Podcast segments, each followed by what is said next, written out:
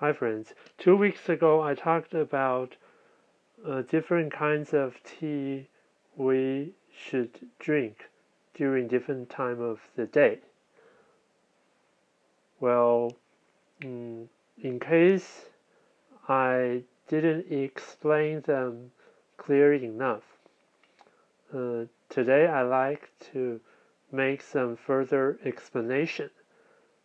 Generally speaking, uh, let's just say it about uh, mostly about the temperature.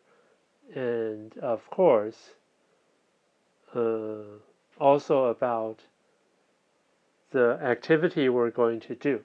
Okay so basically when we get up in the morning because we get out from the warm bed to our home environment.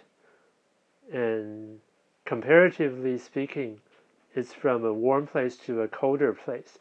And outside of our house is also because uh, it's the early morning, the land is not warm, fully warmed up yet.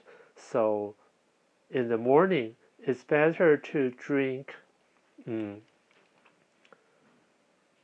highly roasted teas like Guanyin and Dongding Oolong tea. And then in the noontime, because it's like uh, the hottest or going to be the hottest time of the day. And so af- in the afternoon, it's good for us to drink uh, non-roasted teas, either uh, high mountain teas, those oolong or baozhong, or even the non-fermented green tea.